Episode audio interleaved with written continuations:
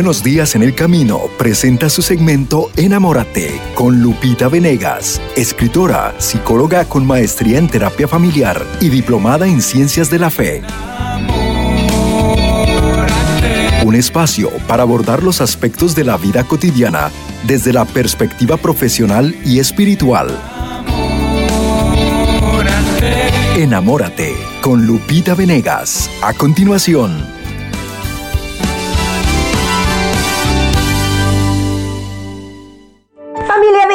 Del Sembrador, les saludo con todo el cariño del mundo, invitándoles a mirar como Dios mira. Enamorados, enamórate. Hoy tengo un programa muy especial para todos ustedes en el que vamos a hablar de algunas ideas prácticas para ser felices. Porque la felicidad tal vez no se puede definir, pero claro que se puede vivir. Y hoy voy a compartir contigo 10 consejos del Papa Francisco para ser felices. Me ha encantado porque el Papa Francisco tiene como una sabiduría infusa, claro, es el Papa, el representante de Cristo en la tierra, y da unos consejos que todos serían avalados hoy por hoy por las ciencias de la conducta y concretamente por las neurociencias. Todo lo que él está recomendando aquí, pues está demostrado ya que genera las mejores sustancias a nivel cerebral y tenemos más oxitocina, menos cortisol, más endorfinas, serotonina, todas estas moléculas, todas estas, em, eh, digamos, hormonas de la felicidad se producen más si tú llevas a cabo estos 10 consejos del Papa Francisco. Así es que quédate conmigo, acompáñame. Tenemos que hablar mucho de prevención. Hay mucha mucho avanzado en prevención, por ejemplo, en la salud física, ¿no? Hay cosas que podemos hacer para prevenir el cáncer, prevenir la diabetes, prevenir otro tipo de enfermedades y se hablan de recomendaciones en la alimentación, en el modo de vida para prevenir estas enfermedades. Pero hablamos de prevención de enfermedades emocionales, prevención de depresión, de ansiedad, hablamos realmente poco y es necesario poner más el acento en prevenir los daños emocionales a futuro con buenas actitudes en el presente. Y es por eso que quiero darte estas pautas, estas recomendaciones del Papa Francisco, que vas a encontrar que son sumamente prácticas y posibles de realizar. Fácil, no siempre, porque implicará un esfuerzo, pero posible siempre, absolutamente siempre. Hubo un eh, periodista argentino que le hizo esta pregunta al Papa sobre la felicidad y él respondió de una manera formidable. ¿Cuál es la fórmula de la felicidad? preguntó un periodista argentino al Papa Francisco, a lo que el Santo Padre respondió con estos puntos. Primero, dijo el Papa, vive y deja vivir. Vive y deja vivir. Esto es una actitud fundamental. No querer corregir la plana a todo el mundo, ni decirle a todos qué, debe hacer, cómo se debe controlar las cosas. No, vivir para hacer el bien y dejar que los demás lo hagan también. Acá los romanos tienen un dicho, dice el Papa, y podríamos tomarlo como un hilo para tirar de la fórmula, esta que dice, anda adelante, deja que la gente vaya adelante, vive y deja vivir. Ese es el primer paso para la paz y la felicidad. Vive y deja vivir. Sé coherente con tus principios, con tus valores y deja a los demás ser quienes son, seguir su camino. Claro, nosotros tenemos que llevar esa luz del Evangelio en todo momento, sobre todo con el testimonio, pero sin obsesiones controladoras. No, con esta serenidad que tiene un cristiano que cree en Dios y que confía todo a Dios y que sabe que Dios ama más a, a todos mis seres queridos, más que yo. ¿No? Entonces, a ver, si Dios ama más, si tiene paciencia, ¿yo por qué no? Vive y deja vivir. Primer punto. Segundo, Darse a los demás, extraordinario. Si uno se estanca, corre el riesgo de ser egoísta y el agua estancada es la primera que se corrompe. El agua estancada se pudre. Así es que darse a los demás. ¿Quieres ser feliz? Haz algo bueno por alguien. Sirve a otro ten la satisfacción de sacar una sonrisa de otra persona, simplemente por, por eso, porque sonría, ¿no? Ten la satisfacción de dar algo que tú ya no necesitas o que incluso necesitándolo tú sabes que el otro lo necesita y dices, quiero compartirlo. Quiero que mi hermano esté bien, que hoy sea feliz, que hoy siente el amor de Dios a través de este pequeño cariño que yo le voy a dar, le voy a entregar. Darse a los demás y dar, como ya hemos hablado en otros programas, tus tres test tiempo, tesoro y talento. Punto número tres. moverse remansadamente. Dice el Papa en la novela Don Segundo Sombra, una novela argentina, el protagonista dice que de joven era un arroyo pedregoso que se llevaba por delante todo y que en la vejez se sentía en movimiento pero lentamente remansado. Es la capacidad de moverse con benevolencia y humildad, el remanso de la vida. Los ancianos tienen una sabiduría, son la memoria de un pueblo. Moverse pero tranquilos, moverse serenamente. Fíjate que hoy tenemos un grave fenómeno de activismo. Es que tienes que conquistarlo todo, tienes que lograrlo todo, tienes que... Y entonces pasas de una cosa a otra, otra, otra y viene el burnout famoso, ¿no? Aprender a hacer con equilibrio todas nuestras actividades, con equilibrio. A mí me dicen mucho, Lupita, yo sé que tú eres una persona muy ocupada, pero esto, sé que eres una persona muy ocupada, pero, ay, a ver, sí, ciertamente eh, estoy ocupada, ¿no? Pero de verdad, de verdad, de cara a Dios, tratando de hacer un equilibrio. Hay un tiempo para mi familia, es un tiempo de remansado, como dice el Papa, ¿no? De remanso. Estamos aquí para platicar, para convivir. Estamos aquí para jugar con los nietos, estamos aquí para comer a gusto. Y hay un tiempo que yo respeto y que es un tiempo dedicado a una vida familiar remansada, como diría el Papa Francisco. Entonces, sí, tener nuestro día bien organizadito, bien ocupado, eso del ocio a nadie le hace mucho bien. Descansar, sí, dentro de tu tiempo de actividades, pones tu tiempo de descanso, pones tu tiempo de oración. Este es el andar remansado. Imagínate al Papa Francisco diciendo eso, pues el, el líder más importante en el mundo tiene todos los días entrevistas, citas, documentos que firmar, cosas que escribir, tiene tanto trabajo, pero actuar remansadamente, es decir, dentro de un orden, con tus actividades del día bien planeadas y dentro de esas actividades el primer lugar, el primer espacio en tu agenda para Dios, lo primero. A ver, para el día de mañana, ¿cuáles son mis tiempos de oración? Me levanto temprano a tal hora para hacer mi meditación, voy a ir a misa, rezaré mi rosario. Eso es lo primero que pongo en mi agenda. Dice, tú tienes tiempo para aquello a lo que le das importancia. Entonces, y el tiempo es cuestión de prioridades. No me da tiempo de esto, pero sí me da tiempo de otro porque le he dado prioridad. Entonces, primero, mi tiempo para Dios, es lo primero. ¿Cuáles son mis espacios para Dios el día de mañana? Enseguida, el tiempo para mi familia, esto es irrenunciable. A ver, yo tengo a mi mamita, cuánto, ¿cuánto le voy a dedicar de mi día a mamá? Tengo a mis hijos, tengo a mi esposo, tengo a lo mejor esta situación especial con un enfermo de mi familia, ¿no? Que puede ser un tío, un cuñado, qué sé yo. ¿Cuánto le voy a dedicar a esto? Segundo lugar, Dios primero, enseguida mi familia. ¿Cómo le voy a dedicar el tiempo a mi familia?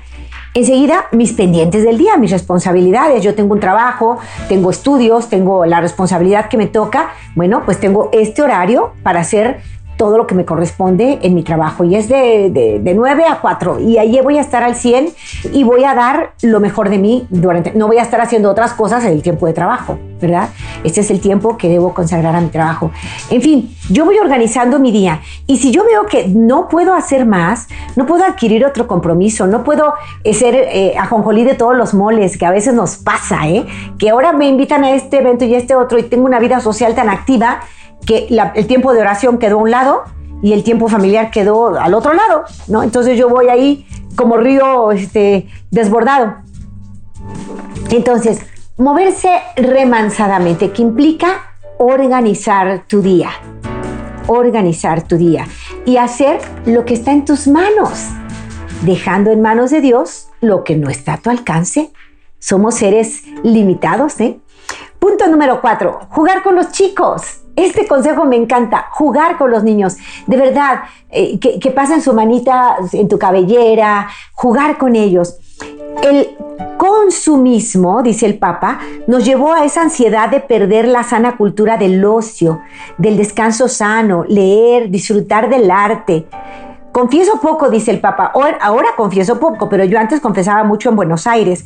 Y cuando veía a una mamá joven le preguntaba, ¿y cuántos hijos tenés? Eh, juegas con ellos? Y era una pregunta que no se esperaban. Pero yo les decía que jugar con los chicos es clave de una cultura sana.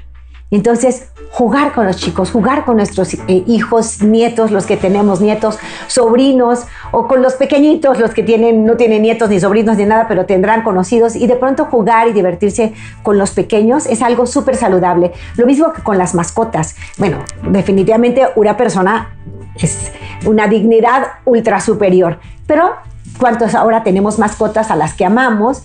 y podemos jugar con ellas, divertirnos con ellas, darles un poco del tiempo que también ellos requieren, ¿no? De nuestra atención.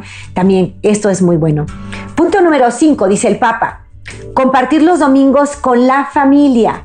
Domingo día del Señor y domingo día familiar. El otro día, en Campo Basso, fui a una reunión entre el mundo de la universidad y el mundo obrero. Todos reclamaban el domingo no laborable. El domingo es para la familia. De verdad, procuremos compartir en familia un día a la semana. La mayoría de todos los pobladores de la tierra podemos convivir en domingo porque universalmente se considera un día de descanso. Hay quienes trabajan en domingo. Para aquellos que trabajan en domingo, consagren otro día de la semana para convivir en familia. A veces ellos trabajan lunes, martes, digo, descansan lunes, martes, miércoles, depende pero tienen un día de descanso. De los siete días de la, de la semana, uno debe ser no laborable. Entonces, pedirlo, sobre todo contemplando la idea de convivir en familia, es fundamental. Es fundamental. Así es que vamos a hacer esto para conseguir esa felicidad que anhelamos. Voy a hacer un pequeño recuento de los consejos del Papa hasta este punto. ¿Qué nos dice el Papa? En primer lugar, nos pide una actitud de vida una actitud serena de confianza en Dios. Primer punto dice, vive y deja vivir. Segundo, date a los demás, haz algo por los demás, ama. Tercero, moverse remansadamente, no llevar prisas, no estar en todo, moverse tranquilamente. Cuatro, jugar con los chicos, divertirnos un poquito con ellos. Cinco, compartir los domingos con la familia. Importantísimo hacer nuestro día familiar.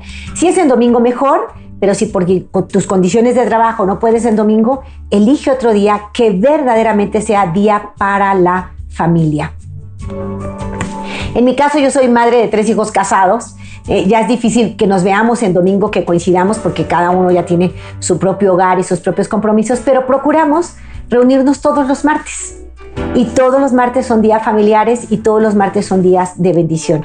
Busca, busca tu día de convivencia familiar y hazle saber a todos, este es nuestro día, este es el día para nuestra familia, para conocernos, para apoyarnos, para amarnos.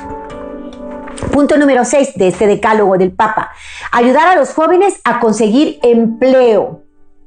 Esto es súper importante, no dejarlos en el nini, ni estudian, ni trabajan, ni, ni nada, y en ese ocio malsano, en ese ocio malentendido, vienen una serie de problemáticas tremendas. Y el Papa dice, no solamente mantenerlos activos, sino conseguirles empleo, porque les estamos dando dignidad. Entonces, ayudar a los jóvenes a conseguir empleo, lo que esté en nuestras manos, hagámoslo. Hay que ser creativos con esta franja. Si faltan oportunidades, caen en la droga nuestros hijos. Y está muy alto el índice de suicidios entre los jóvenes sin trabajo. No alcanza con darles de comer. Hay que inventarles cursos del año cursos de un año, y dice el Papa estas ideas, un curso de un año de plomero, de electricista, costurero, ¿eh? buenos sastres. La dignidad te la da el llevar el pan a casa. también saben que a veces creemos que todos tienen que estudiar y todos tienen que ser ingenieros, licenciados, doctores.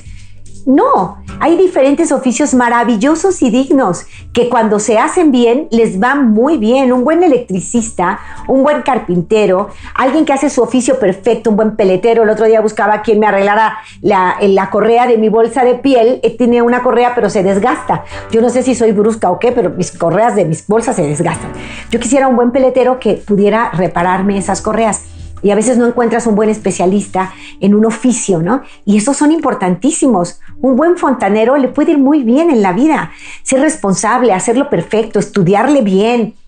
¿Por qué no eh, también tenemos esta cultura de no todos tienen que tener una misma profesión. Hoy, por ejemplo, muchos estudian ciencias de la comunicación y hay tanta demanda que no hay oferta suficiente, o sea, no se buscan comunicólogos por todas partes y hay por todas partes, por ejemplo, ¿no? Entonces, no, empezar a ver qué necesita mi comunidad, en qué me puedo especializar usando mis talentos y me especializo en eso.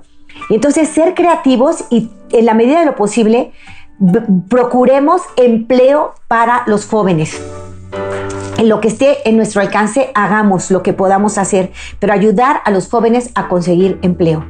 Incluso enterándote de bolsas de trabajo para jóvenes y difundiéndolo en tus redes sociales o platicándolo, pero viendo de qué manera ayudamos a los jóvenes a tener empleo y a que tengan dignidad. Una de las ideas que al Papa se le ocurren es enseñarles a hacer oficios de manera muy profesional. Muy bien. Cursos, dice, pues en un año haces un curso fabuloso y eres un grande para un oficio que te puede dar mucho, muy bien, y llevar con dignidad el pan a casa. Siete, cuidar la naturaleza. Me encanta esto del Papa.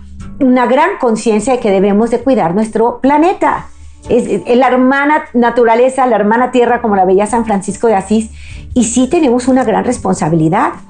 Eh, no, no crear tanta basura nos está trayendo muchos problemas. Esa isla de basura que existe, que es una cosa espantosa en el océano, esa responsabilidad que tenemos de, de, que mueran animales en el mar, por ejemplo, porque tiramos plásticos y cosas de manera irresponsable. Hay muchas cosas que podemos hacer y necesitamos cuidar de este planeta hermoso que Dios nos ha dado para nuestro bien, no para no para abusar de la naturaleza. La tala inmoderada de árboles, quedarnos sin árboles, es una cosa terrible. En fin, cuidar la naturaleza, dice el Papa. Hay que cuidar la creación y no lo estamos haciendo. Es uno de los desafíos más grandes que tenemos.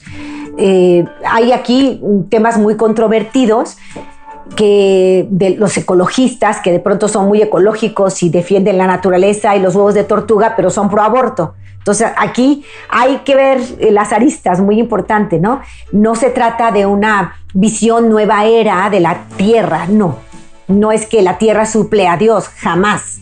La tierra es creada por el Creador, pero sí hay que cuidarla. Es como un jardín que Dios nos dio para cuidarlo y no lo estamos haciendo bien. Estamos haciendo un uso irracional de los recursos naturales y eso debe de cambiar. Entonces dice el Papa, cuidar la naturaleza en su punto número 7. En su punto número 8, olvidarse rápido de lo negativo. Fantástico, fantástico. Olvidarse rápido de lo negativo. Eso sí, nosotros tenemos señorío sobre lo que estamos pensando. Dejemos de decir, no me lo quito de la mente, no puedo quitármelo de la mente. Eso es un absurdo. Sí puedes. Y dice el Papa, olvidarse rápido de lo negativo. me encanta.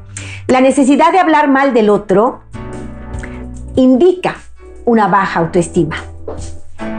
Yo me siento tan abajo que en vez de subir, bajo al otro.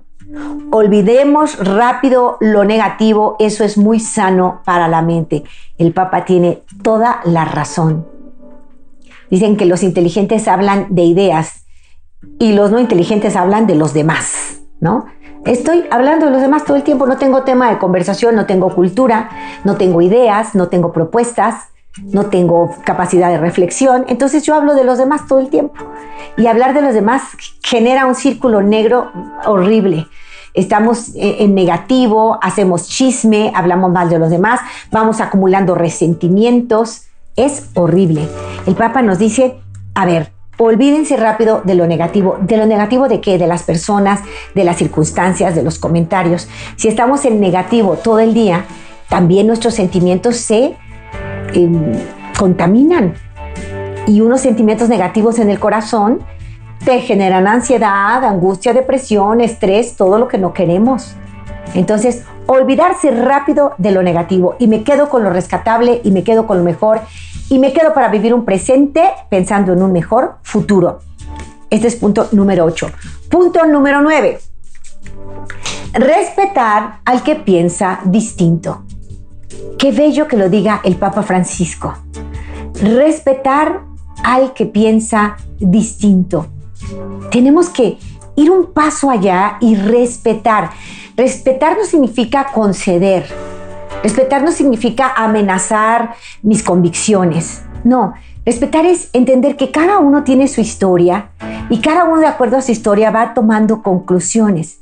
Si yo pienso distinto, bueno, lo primero que hago es desear que me respeten, que respeten mi forma de pensar, del mismo modo que yo respeto la forma de pensar del otro. Dice el Papa, podemos inquietar al otro desde el testimonio, desde nuestro testimonio, para que ambos progresen en esa comunicación.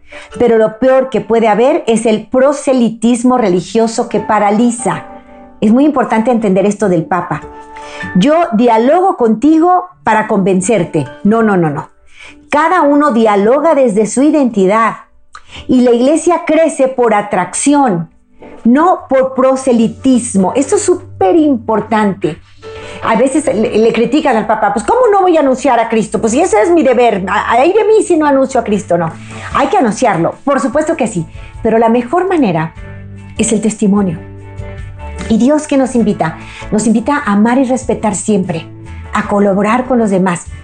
Hace poco asistí al, entierro de una persona que no eran creyentes, la familia no era nada de creyentes. Muy difícil, por supuesto, sin fe es muy difícil ir a, ir a un velorio. Pero eh, una de las personas se acercaba a mí y me decía, regálame tu fe, regálame tu fe, quiero creer como tú crees.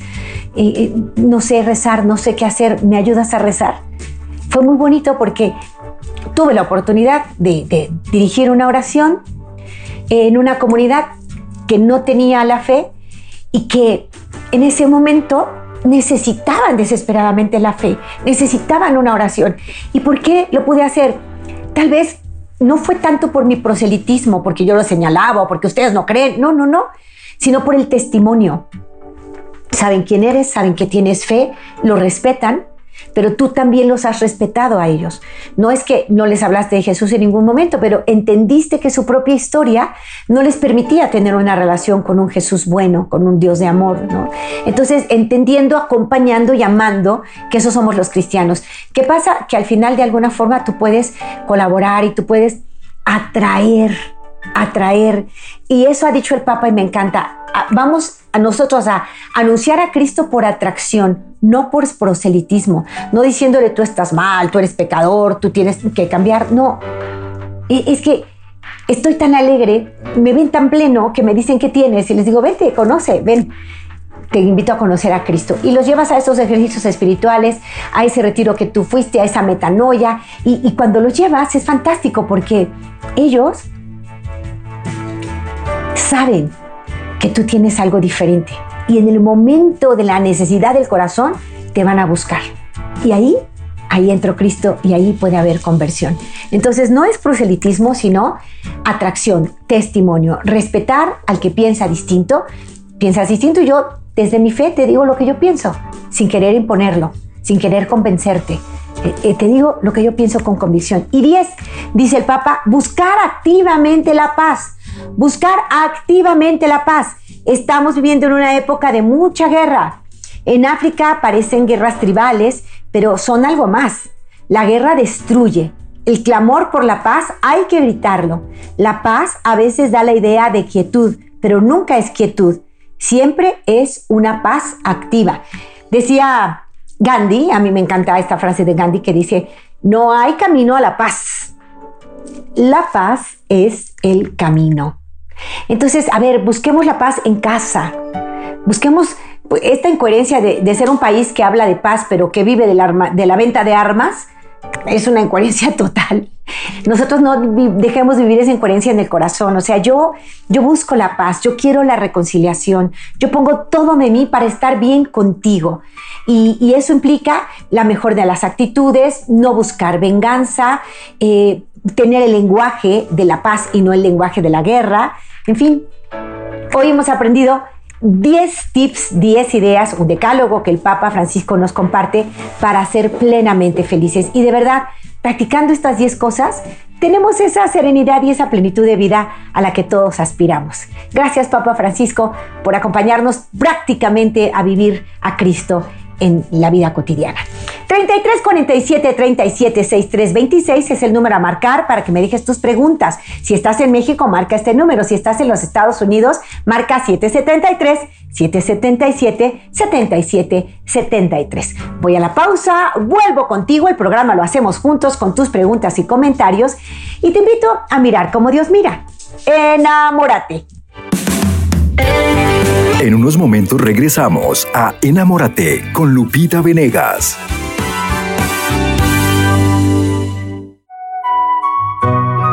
Hola gente de Radio Católica Sembrador, ¿cómo están? Les habla Martín Valverde, enviándoles un abrazote de la Guadalupana para todos ustedes y recordándoles que nadie los ama como Jesús. Aquí en la emisora, nuestra música. Chao. Pues nadie te ama como yo. Pues nadie te ama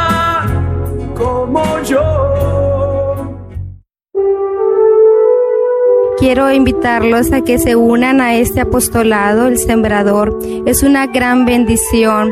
Nosotros recibimos un milagro por medio del Señor en el Congreso de Hombres. Estamos muy agradecidos porque Él siempre nos bendice recibiendo esta señal por medio de la radio, del televisor. Abran el corazón, Él está ahí esperando que ustedes le sintonicen para bendecir su hogar y llegar hasta lo más profundo de su corazón. ESNE Radio. Radio. ESNE Radio, la emisora de la palabra de Dios que transforma vidas. En el área de Chicago, Aurora, Joliet y alrededores. Ahora podrás sintonizarnos por la 1110 AM. ¿Qué tal queridos amigos? Les saluda el Padre Juan Rivas para invitarlos a todos a seguir trabajando y apoyando este magnífico apostolado del Sembrador. Quiero agradecer a todos los sembradores por su servicio y aportación y una bendición para todos ellos. Sigan en sintonía de esta transmisión de ESNE Radio. Ya estamos de regreso en su segmento Enamórate con Lupita Venegas. Continuamos. Y antes de continuar con Lupita Venegas, y hacemos eh, ya contacto con televisión nuevamente para esta segunda parte de este tema de cómo ser feliz, que son los consejos del Papa Francisco, queremos recordarle que este jueves primero de diciembre, ya esta semana, estaremos eh, parte del equipo de ESNE Radio en Le Coco Restaurante, allá en la ciudad de Downey, en el 11901 Lakewood Boulevard en Downey, donde estaremos ahí participando de 3 de la tarde a 7 de la noche para que usted pueda compartir con nosotros muchas sorpresas y así pues conocer un poco más de este apostolado. Así que ya lo sabe, este jueves primero de diciembre a partir de las 3 de la tarde. Nos unimos nuevamente con televisión para poder seguir escuchando a Lupita Venegas en este programa de Enamórate con el tema Cómo ser feliz, consejos del Papa Francisco. Escrito por la doctora Marta Reyes, llamando a nuestras oficinas en Estados Unidos al 773-777-7773.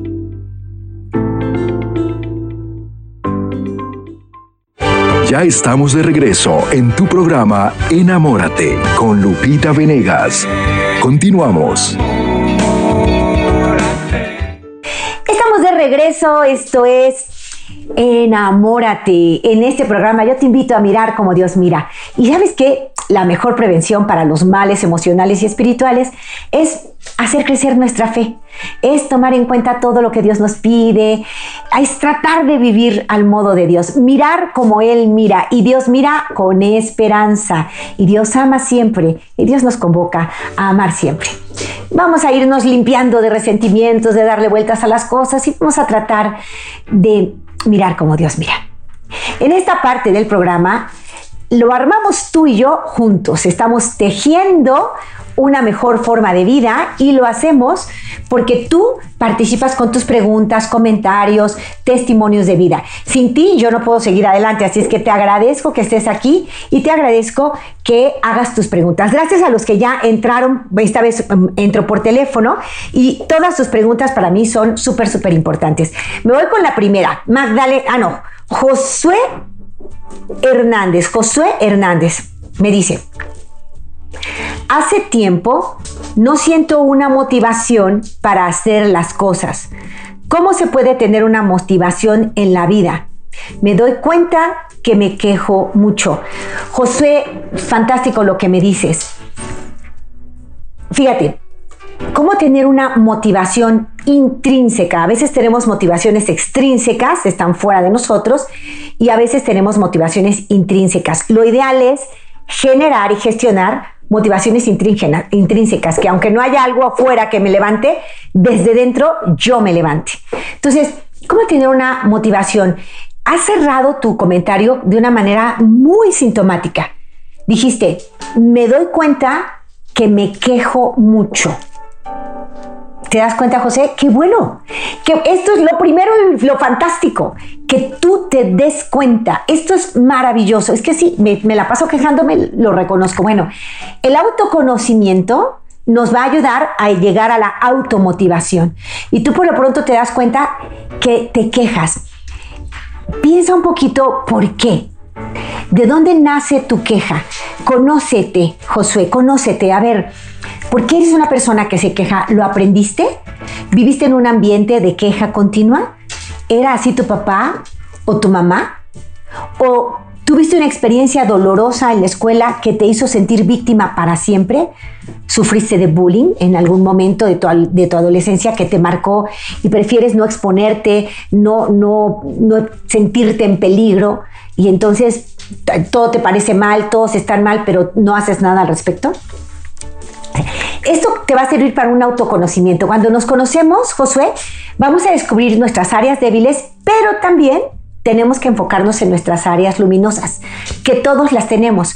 Todo ser humano, Josué, absolutamente todo ser humano, hasta el más malo de los malos, tiene luces, porque Dios nos da paquetes enteros. Somos luz y sombra estamos, tenemos la esencia divina en nosotros y tenemos eh, la herida del pecado original. Entonces tenemos las dos cosas. No hay ser humano que no tenga luz y no hay ser humano que no tenga sombra. Todos los seres humanos tenemos eso. Cuando yo soy una persona que me quejo, mi tendencia cerebral, mi tendencia de pensamiento es buscar lo negativo, encontrar la sombra y quedarme en la sombra. Y tienes que descubrir que tienes esta tendencia y una vez que la descubres, la puedes bloquear, salir al paso y decir, aunque tiendo a ser negativo, hoy elijo por cada queja dos formas de agradecimiento. Por cada vez que me queje, yo voy a decir dos cosas por las que estoy agradecido. Propóntelo, propóntelo. Y eso empieza a darte una motivación. Entonces, ay, que, ya está lloviendo, ya es un día que está lloviendo. A ver, voy a dar gracias a Dios por dos cosas. Uno, porque va a llover seguramente en lugares que son muy secos y les va a traer alegría a muchas personas. Y Señor, gracias por aquellos a los que alegras con esta lluvia. Gracias por aquellos campos que, que recuperarán su verdor y sus frutos por esta lluvia. Gracias, Señor, porque eres fantástico y este planeta maravilloso tiene estos ciclos, haces llover, se genera vida. Gracias, Señor. Y también te doy gracias porque te estoy dando gracias, porque hoy no me quedé en la queja. Hoy me puse positivo y vi la, la parte buena, ¿no? Gracias también porque puedo salir y cantar I sing under the rain. Voy a cantar bajo la lluvia y voy a tener buena actitud. Da gracias, da gracias. Eso es una forma. Y la automotivación, Josué, tiene mucho que ver también con el sentido de tu vida. Si en este momento estás como en esa crisis, como en esa sequedad del corazón, fíjate que es bueno. ¿Por qué? Porque estás como siendo invitado a un silencio fecundo. No a llenar superficialmente este rato en que me siento solo, no. Es me siento solo, estoy solo y Dios aprovecha estos momentos para hablarme.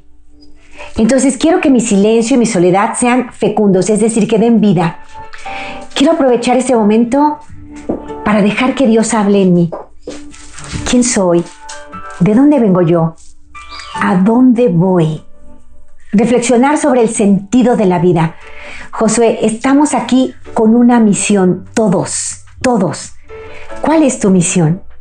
Tiene que ver con convertirte en la mejor versión de ti mismo, de ti misma. Josué, te estoy hablando a ti, hablaré de ti mismo. Mira, pregúntate, ¿cuáles son tus talentos?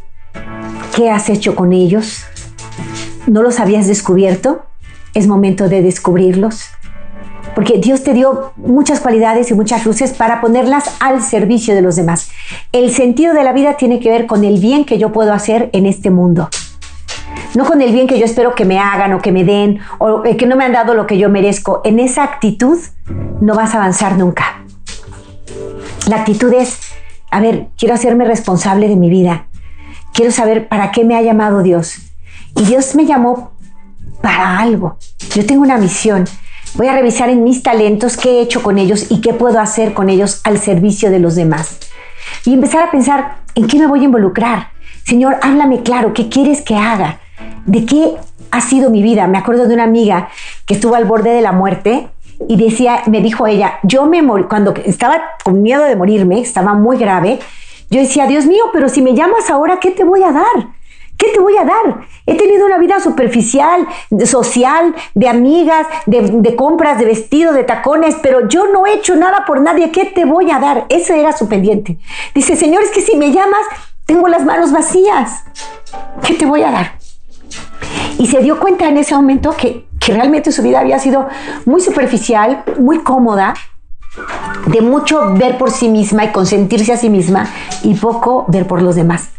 Y gracias al cielo tuvo una nueva oportunidad, ella se recuperó, mucha gente rezó por ella, impresionante, y empezó porque acercarse a la Virgen María, porque era la Virgen, siente ella que, y la gente se lo decía, hemos rogado a la Virgen Santísima por tu salud, y es ella quien ha venido a tu encuentro y a salvarte, ella, ella es quien intercedió ante Dios para que este milagro de tu salud ocurriera. Entonces ella salió de ahí para encontrarse con María, fantástico, muy bonito, y ahora difunde el amor a María, reza el rosario, tiene fe, hace mucho bien, hace mucho bien de muchas maneras, de, a, a nivel corporal y a nivel espiritual, obras de misericordia corporales y espirituales. Josué, conoce cuáles son las, las obras de misericordia y practícalas. Además de este proceso de autoconocimiento, conoce qué dice el catecismo, cuáles son las obras de misericordia corporales y las obras de misericordia espirituales. Y ahora sí que proponte en cuál vas a actuar más tú o cuáles vas a llevar adelante tú, ¿vale? Gaby, Gaby Flores me dice, en mi familia no sabemos estar juntos hay mucha envidia. Siempre opinan de mi vida. Me siento atacada.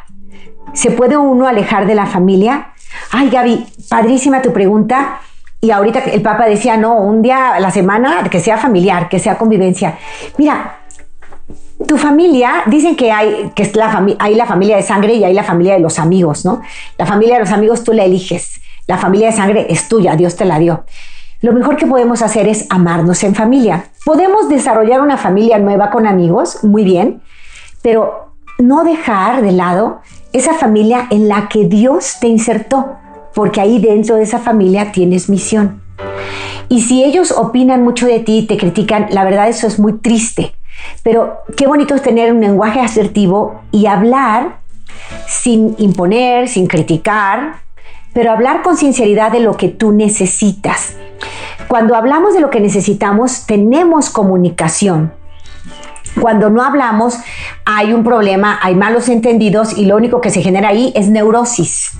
Entonces, es muy importante hablar de cuáles son tus necesidades. Entonces, no te alejes de la familia, pero de manera asertiva, es decir, sin ofenderlos, tú les vas a decir, ¿saben qué? Yo quiero estar bien con ustedes, pero me siento muy mal con ustedes. Hasta este momento siento que me atacan, que me critican, que no ven nada bueno en mí y me siento triste. Sé sincera, sin atacarlos, sin decirles, ustedes son unos chismosos, ustedes son de lo peor, ustedes me hacen sentir... No, no los ataques, habla en primera persona, pero habla con asertividad. ¿Qué necesito de ustedes? Que me tomen más en cuenta, que vean mi lado positivo, que también me digan mis cualidades porque me siento siempre atacada y no estoy a gusto. Me dan ganas de no venir. ¿A qué vengo? ¿A que, a que me digan que, estoy mal siempre? La verdad es que también quisiera oír si, si piensan bien de mí o qué piensan bueno de mí o qué cualidad me ven, porque la verdad así como estamos me siento muy mal. Y a lo mejor te vas a sorprender te puedes sorprender de todo lo que te van a decir. De veras piensan eso de mí, ¿por qué no me lo habían dicho, no? Pues a lo mejor, primero, tú no lo habías pedido, segundo, ellos creían que hacían mucho bien diciéndote en que estás mal, ¿no? Pero si tú no les dices cuál es tu necesidad, ellos tampoco la conocen. Entonces, es muy bonito. A veces, mira, a veces hay vicios de relación, no hay maldad, sino que ya estamos acostumbrados. ¿No? Por ejemplo, siempre a burlarse de la mamá, siempre a burlarse, este, no, mi mamá, jaja, y el día que se cayó, y el día que no sé qué, y todos nos estamos burlando y se nos hace divertido, pero a lo mejor a la mamá eso no le encanta. Y si no lo dice, pues no lo vamos a cambiar. ¿Por qué? Porque pensamos que es de toda la vida, que es parte de los chistes de la familia, que no pasa nada. Y, de pronto, pues qué bonito sería, oye, ma, ¿no te, no te molesta que, que hagamos este tipo de bromas? Y a lo mejor la mamá dice, no, hombre, estoy, me divierto con ustedes. O a lo mejor dice, pues la verdad sí, a veces se pasan, ¿no? Qué bonito es el diálogo, el comunicarnos. Y para comunicarnos, acuérdate, siempre pongan el fin primero. Di, yo lo que quiero es estar bien en familia. Yo lo que quiero es estar bien con ustedes. Este es mi fin. Y por eso les digo que a mí me duele cada vez que me critican. Me duele mucho cuando me dicen mis defectos. A mí me gustaría oír que me digan algunas de mis cualidades o si tengo algo bueno, ¿no? porque siento que, que para ustedes soy la más tonta, que soy la más mensa, que siempre he decidido mal. Así, así siento. Y yo quisiera que me ayudaran a sentir pues que no soy poca cosa para ustedes, ¿no? Dilo con sinceridad. Hablar sin insultar, hablar sin ofender, pidiendo lo que a mí me hace falta, eso es comunicación. Y en una familia donde no nos comunicamos, las cosas salen mal. La familia completa se neurotiza. Las relaciones son conflictivas. Unos hablan mal de otros. Hay bandos. Y eso es, esto es triste. Entonces, la única forma de acabar con eso es con la verdadera comunicación. Entonces, no es alejarte de tu familia lo que necesitas, sino acercarte con asertividad, con sinceridad, sin ofender a los demás, hablando lo que tú sientes y lo que tú necesitas. Y entrando a la conversación con el fin primero. ¿Qué es lo que yo quiero? Yo quiero estar bien con ustedes. Yo quiero sentirme más unida a mi familia. Yo quiero que seamos una familia más linda.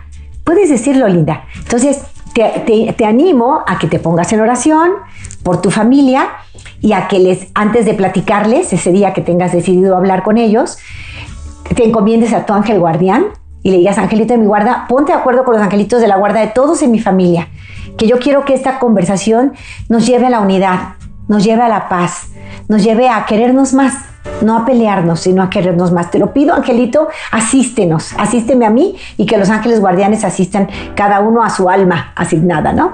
Entonces, con muy buena oración, muy buena actitud, ve a esa conversación de manera asertiva, mi querida Gaby, ¿vale? Pero no alejarse de la familia.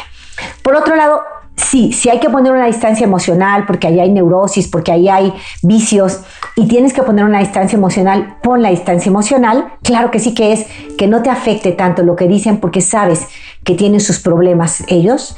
No, no, es, no es fácil hablar en una conversación sana porque sabes que tienen sus problemas. Entonces pones distancia emocional, ya no te afecta tanto y claro, puedes fundar una familia entre amigos, la familia que se elige, y tener esa familia que te ayude a ti a sostenerte, a mantenerte firme, de pie, emocionalmente fuerte. Es como tus amigos que son tus personas vitamina, de acuerdo a este concepto hermoso que maneja la doctora Marian Rojas Estapé, ¿no? Entonces buscar ese tipo de relaciones que te nutren, que te fortalecen para poder seguir en familia aportando lo mejor de ti pero entendiendo que por esa neurosis que existe o esos vicios que hay ahí, no se pueden llegar a acuerdos. Eh, puede ser, si es así, entonces tú pones distancia emocional que te permite estar sana y no afectarte con lo que ellos te dicen, pero te permite también seguir estando presente y amarles. Acuérdate que el amor no puede desaparecer de ningún ambiente, mucho menos de la familia. Y me dice Margarita, Margarita Cortés, eres parte de la familia, me siento muy agradecida y feliz. Uno de mis hijos me dice que la fe me hace engañarme, que no tengo muchos motivos para agradecer y que no soy realista por culpa de la fe. ¿Cómo puedo ayudar a mi hijo a ser menos pesimista? Margarita, pues por culpa de la fe, bendita fe, ¿verdad? Eh, pues, ¿cómo ayudar a tu hijo? Lo primero es tu ejemplo, ya lo estás dando, eres alegre, sabes ver lo mejor en toda circunstancia y ya estás dando tu ejemplo. Eso es fantástico. Tu hijo probablemente en toda circunstancia vea todo lo negro, todo lo negativo por su actitud. Eh, es normal que por su actitud también vea algo negativo en ti, ¿no? Y te diga, uy, ¿de qué te sirve la fe? Es pura fantasía, este mundo está de cabeza, todos estamos perdiendo, nos estamos muriendo, ya es el fin del mundo, en fin. eh, bueno, uno es, tu testimonio va primero, segundo, respétalo. No puedes cambiar su mente de un día para otro. Sí puedes orar por él, haz oración. Sí puedes hacerle invitaciones para conocer el, el modo positivo de mirar la vida muchas invitaciones. Amor, hay este encuentro, hay este retiro, hay esta conferencia, hay esta metanoia. Invita, invita, invita todo el tiempo. Probablemente te diga que no 50 mil veces. Probablemente vaya y siga negativo al regresar. Probablemente, no importa. Oración, testimonio e invitación. Tú no dejes de invitar nunca que un día pegará. Eh, les, siempre les digo, tráiganse a sus hijos de vuelta a la luz con la grúa, que es el rosario. ¿No? Hemos platicado eso como una grúa es una cadena que levanta el coche averiado para llevarlo al taller. Pues las cuentas del rosario son como la, la cadena de esa grúa con la que tú te llevas un alma averiada a donde puede tener sanación, al taller, que es la fe, que es Dios, que es la iglesia, que son los sacramentos, ¿no? Entonces, ¿cómo devolver a nuestros hijos a, esta, a este lado luminoso de la vida? Rezo el rosario. Rezo el rosario, con tu rosario en mano. Yo creo que no hay mamá de familia que, que no tenga un rosario en mano siendo auténtica cristiana. Y, lo que puedas, algunas de ustedes todavía no rezan esta oración fabulosa que a la Virgen le agrada, ¿no? Algunos hermanos míos cristianos no les gusta que recemos el rosario, piensen que es perder el tiempo, que, que no es lo mismo rezar que orar. He oído este tipo de críticas. Y tiene mucha razón mis hermanos en que hay que orar, es decir, hay que entrar en comunicación con Dios, toda la razón. Pero saben, en sus diversas apariciones la Virgen nos dice que es un arma poderosa. Y hemos tenido testimonios incluso a nivel de historia del mundo de cómo el resto del rosario logró detener guerras, pandemias eh, e injusticias. Entonces, si a la Virgen le agrada que nosotros le dediquemos un tiempo a meditar los misterios de la vida de Cristo, repitiendo unas palabras de una forma especial para pedirle por el bien de quienes amamos, a ella le agrada, ¿por qué no lo vamos a hacer? Ella es la reina, ella es la reina, a ella le agrada, ella nos pide que dediquemos nuestro, unos minutos del día a meditar en la vida de Cristo, porque eso es el rosario. El tipo de palabras nos ayuda a entrar en, un nivel de pensamiento, en ondas alfa, en un tipo de ondas cerebrales que nos llevan a la calma. Entonces, repetir esas palabras con amor, darle piropos a la Virgen, recordar cómo el ángel la saludó, estar de pronto en un cachito de cielo, claro que es bendición. Préstame, Madre, tus ojos para con ellos mirar, porque si con ellos miro, nunca volveré a pecar. Préstame, Madre, tus labios para con ellos rezar, porque si con ellos rezo, Jesús me podrá escuchar. Préstame, Madre, tu lengua para poder comulgar, pues es tu lengua materna de amor y de santidad. Préstame, Madre, tus brazos para poder trabajar, que así rendirá el trabajo una y mil veces más. Préstame, Madre, tu manto para cubrir mi maldad, pues cubierta con tu manto al cielo he de llegar. Préstame, Madre, a tu Hijo para poderlo yo amar, que si me das a Jesús, ¿qué más puedo yo desear? Y esa será mi dicha por toda la eternidad. Amén. Familia hermosa de El Sembrador, yo te invito, hermano, hermana mía, a mirar como Dios mira. Enamórate. Este fue su segmento Enamórate con Lupita Venegas, de lunes a viernes a las 8 de la mañana, dentro de Buenos Días en el Camino